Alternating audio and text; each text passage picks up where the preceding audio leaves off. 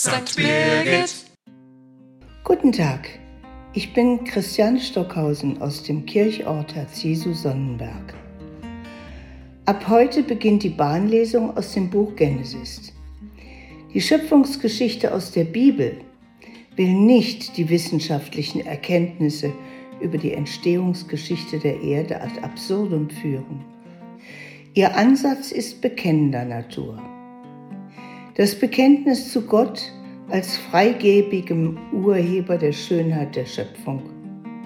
Nach jedem neuen erschaffenen Detail kommt seine zufriedene Einschätzung und Gott sah, dass es gut war. Hier könnte auch wieder die wissenschaftliche Schöpfungsgeschichte ins Spiel kommen. Denn wir sehen es ja selbst, dass alles aus dem Lot gerät, wenn ein Detail fehlt oder zu Schaden kommt. Daher könnte uns das Umdenken über die Bewahrung der Natur in unserem Handeln leichter gelingen. Sie uns untertan zu machen, heißt nicht, sie zu zerstören.